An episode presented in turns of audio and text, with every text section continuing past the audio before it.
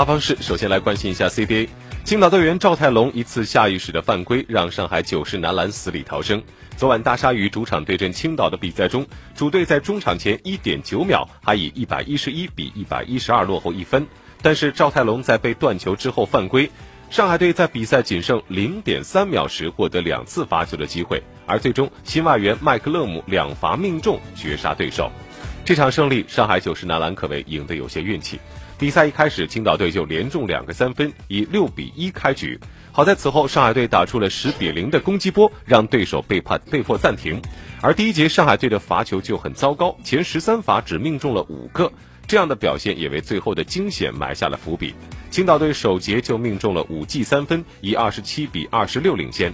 第二节两队战平，主队继续以五十八比五十九落后一分。本场比赛，大鲨鱼更换了小外援，顶替娜拉利的麦克勒姆首次出战 CBA，他的发挥可以说非常抢眼。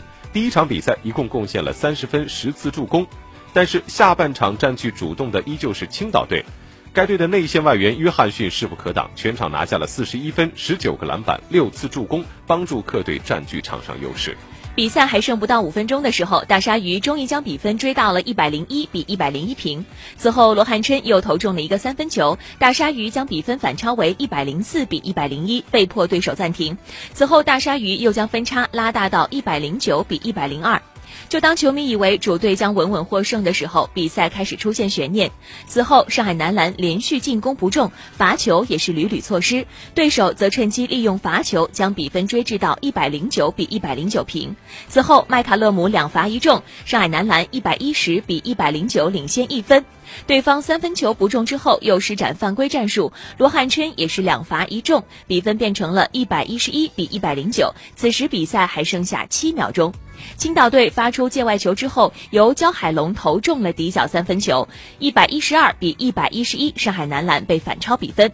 此时比赛仅剩下最后的一点九秒。此后上海男篮的外界呃界外球发球失误，就当球迷以为主队已经大势已去时，没想到戏剧性的场面出现了。青岛队发界外球，赵泰龙接球之后背身身后的麦卡勒姆断球。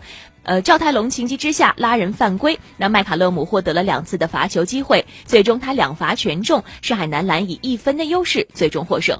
全场比赛，上海队的罚球三十九次，只命中了二十个，命中率刚刚超过百分之五十，而目前罚球的命中率也排在 CBA 倒数第一。